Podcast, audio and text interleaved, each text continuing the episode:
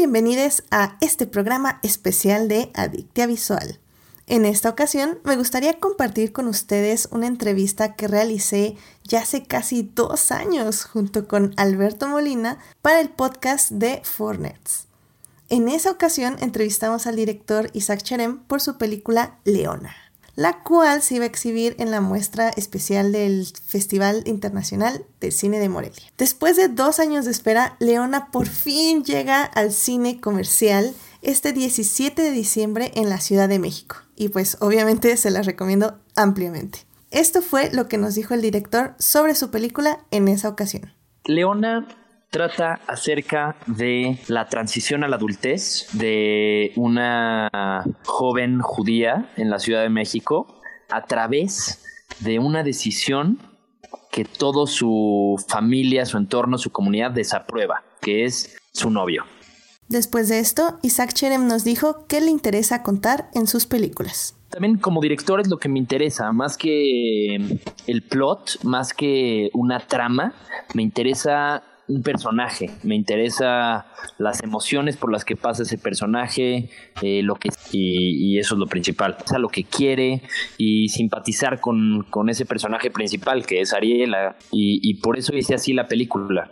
el 95% de las escenas está ella, se trata de ella, todo el tiempo estamos acompañando a ella.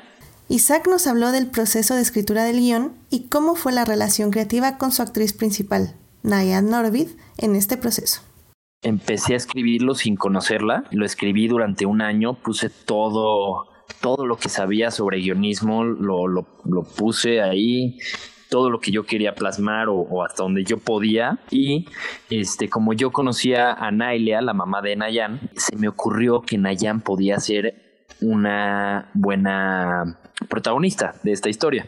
Entonces le pedí a Nailia su, su email porque ella vive en Nueva York. Le mandé el guion y le encantó. Entonces, pues eh, seguí trabajando en el guion y ella vino a México un par de veces, nos vimos muchas veces, comentamos del guion, rebotamos ideas y ahí fue donde me di cuenta que ella iba a ser la herramienta perfecta y la mancuerna perfecta para tener un guion óptimo. Y le ofrecí que coescribirlo eh, que lo coescriba conmigo y le encantó la idea porque pues ella estudió teatro, ella escribe eh, o sea, es una de sus profesiones, y lo escribimos de cero. Volvimos a empezar y trabajamos un año sin parar en el guion todas las mañanas. Eh, nos conectábamos a Skype y, nos poníamos a chambear y empezamos de cero.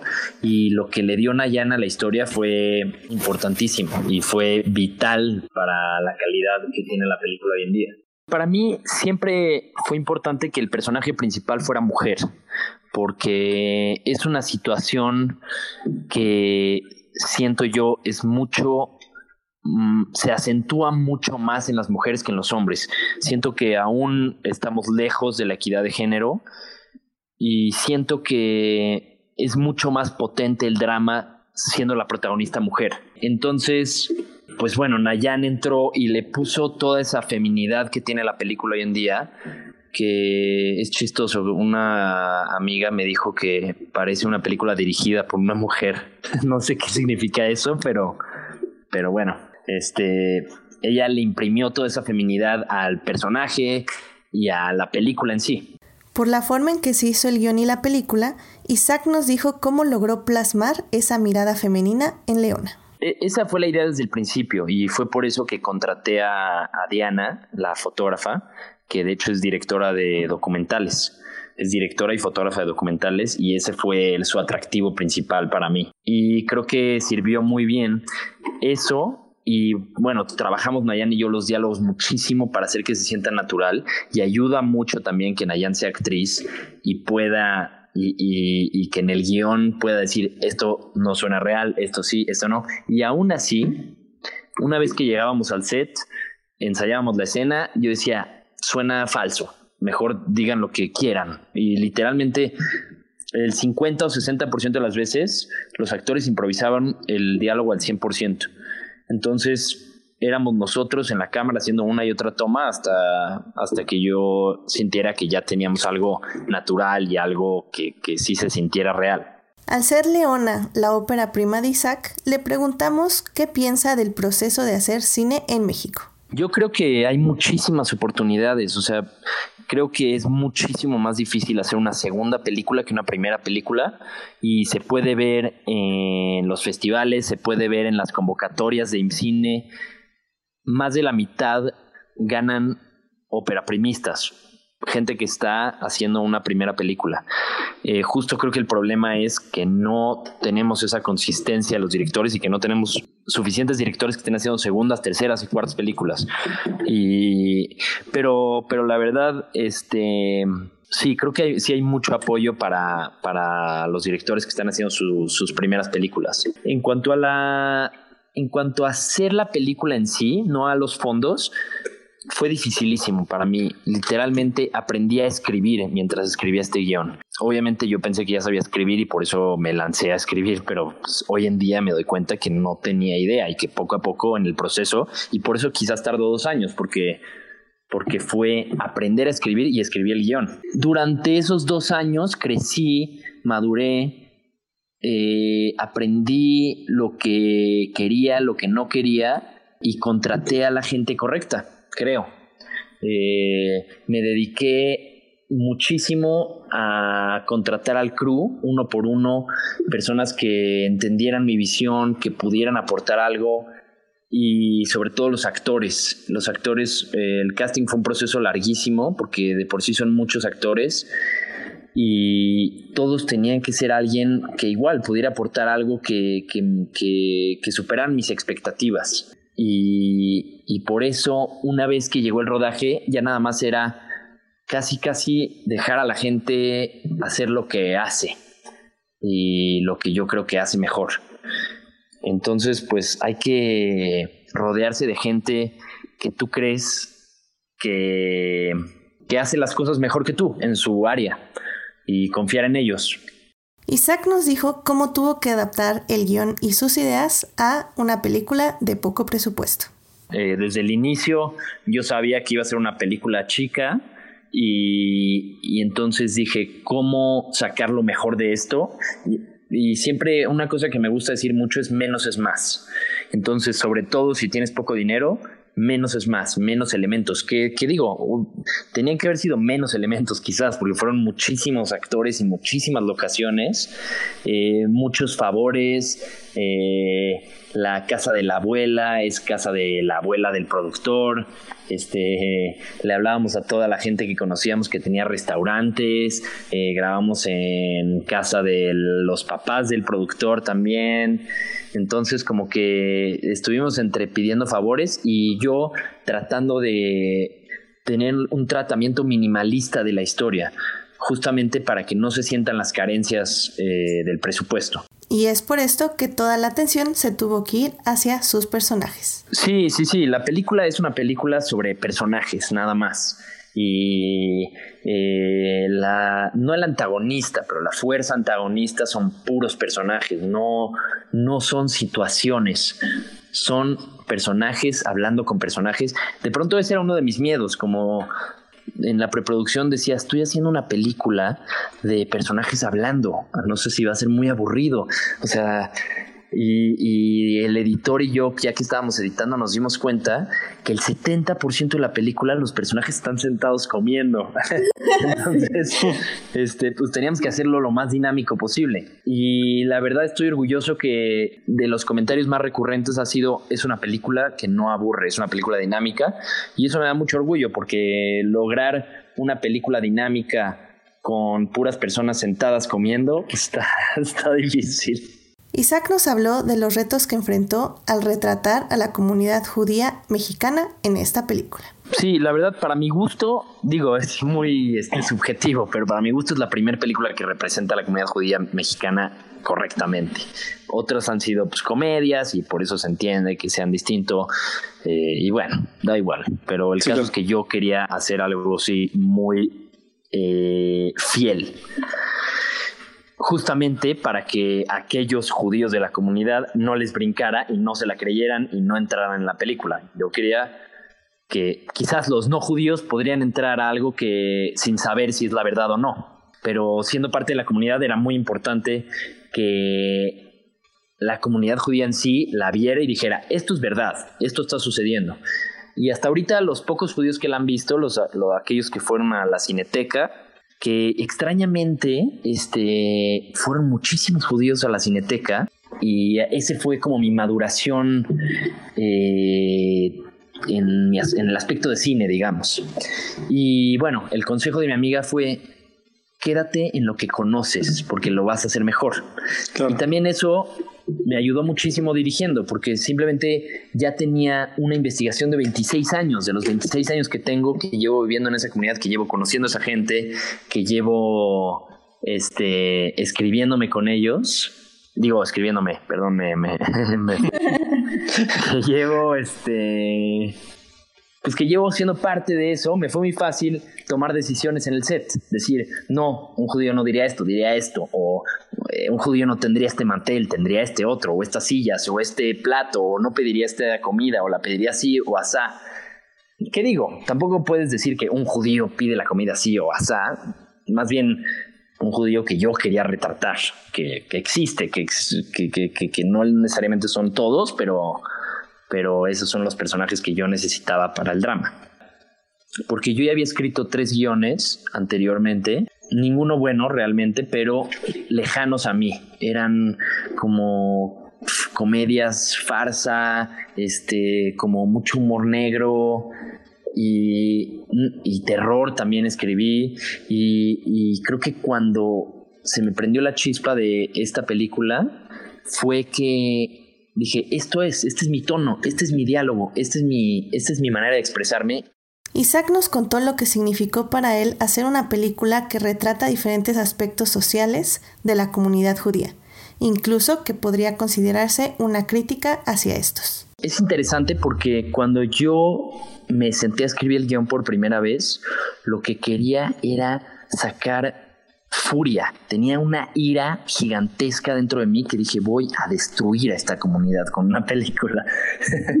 este, y, por eso dije que maduré escribiendo el guion, porque dije no puedo escribir el guion desde esta ira. Sí, inicié así, pero después dije los otros personajes, los personajes que no son la protagonista, los personajes que son la fuerza antagónica de la película, ¿quiénes son? ¿Por qué son así? ¿Por qué están diciendo esto?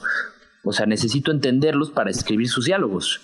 Y, y al tratar de entenderlos, pues como que los humanicé más en mi cabeza. Y dije, ok, no son monstruos, son de dónde vienen, dónde crecieron, qué piensan, por qué piensan esto. Eh, y lo que me di cuenta es que simplemente eso funcionaba para unas generaciones anteriores, pero quizás para algunos de esta generación, de mi generación, ya no funciona. Queremos otras cosas, queremos eh, más libertad o distintas cosas a, a las que nuestros padres o abuelos quieren para nosotros.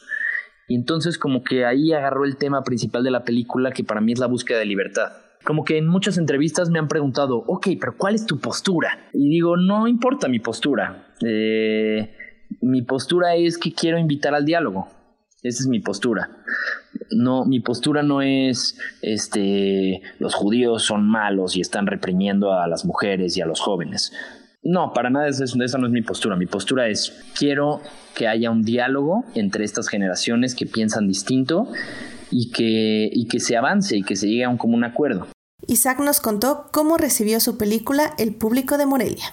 La única otra que ha habido ha sido las dos de Morelia y fue interesantísimo porque las preguntas tenían como una índole antropológica, como que me agarraron de investigador y me preguntaban sobre la comunidad judía, como que hay un cierto morbo que es normal, que es entendible, siendo que son una comunidad tan eh, secreta, de alguna manera, que la gente quiere saber más, están intrigados, están, este, están interesados, les encanta ver en la película los, las tradiciones, los ritos, y como que las preguntas iban más hacia allá, hacia cómo ves a los judíos más abiertos, más cerrados y demás. Y pues me parece interesante. Y si ese es un punto eh, para que la gente quiera ir a ver la película, pues está increíble. ¿Y qué, ¿Y qué hace lo que dices a final de cuentas, no? Que es abrir este diálogo sobre el tema en sí y también sobre lo que vive pues el personaje. Sí, y también y, traducirlo, traducirlo a otras culturas, a otras comunidades, sociedades, países, eh, estratos económicos, traducirlo porque creo que es muy traducible. Estoy, o al menos traté de, de hablar de como de relaciones humanas, de, sentimientos universales no, los judíos no sienten cosas únicas, ni viven cosas únicas.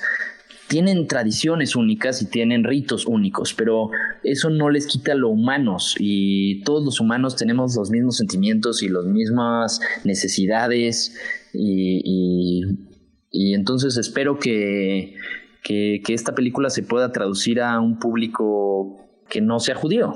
Aquí voy a interrumpir tantito, querido público, porque les quería poner un poco el audio de lo que yo le había dicho a Isaac, pero está en muy mala calidad.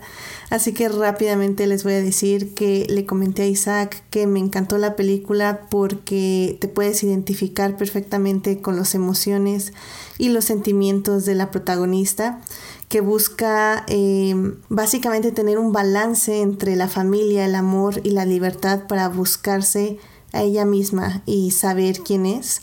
Y pues que es una película súper dinámica y que tiene mucho significado en todas las escenas y que pues a pesar de tener muy poco presupuesto logró transmitirnos todo esto en cada fotograma. Muchísimas gracias Edith, muchas muchas gracias. Pues ojalá que, que llegue lejos y que, y que sea vista por mucha gente y que mueva algo, por lo menos que remueve el polvo de pronto que, dejamos las sociedades. Y sobre el cine mexicano, ojalá que se deje de hacer, o que se haga menos al menos, este, que se haga menos de ese cine pues como lento latinoamericano que los europeos esperan de los mexicanos, querer ver miseria y, y, y como contemplativo y lento Ojalá se hagan más películas de valor cultural que le gusten a la audiencia, no nada más a la crítica.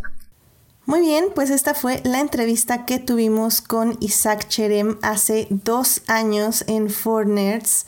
Eh, esta entrevista la realicé junto con Alberto Molina y bueno, si quieren escuchar la entrevista completa, bueno, más completa que esta, con todo y problemas técnicos, está en el YouTube de 4 Nerds, 4 Nerds. Es el programa 65 que se grabó en noviembre del 2018. Les pondré el link de ese programa en la cajita de descripción. Y bueno, pues Leona la van a encontrar el 17 de diciembre, es decir, hoy, el día de hoy que sale esta entrevista en el canal de Adictia Visual. La van a encontrar en Cinépolis, en el Cinépolis Diana, Interlomas VIP Arcos Bosques. También va a estar en Cinemex, en el Arts Pedregal, Duraznos Platino, CNA, Insurgentes, Pabellón Polanco, Reforma Casa de Arte, Gran Terraza, Lomas Verdes. Obviamente también va a estar en la Cineteca Nacional, en el Cine Tonalá y hasta en el Autocinema Coyote Polanco. Recuerden que en estos momentos salir al cine es una decisión personal. Así que si van al cine, vayan a ver esta película y obviamente tomen todas las precauciones. Isaac Cherem, el director de esta película, lo pueden encontrar en su Twitter como arroba no como frutas. Ahí está promocionando la película y yo creo que les puede contestar sus preguntas acerca de esta. Y bueno, con eso concluyo el especial de entrevista de Adictia Visual. Muchísimas gracias Alberto Molina y bueno, obviamente a Isaac Cherem por esta entrevista. Y bueno, a mí me pueden encontrar en Twitter en htidea, donde cada vez hablo menos de Star Wars.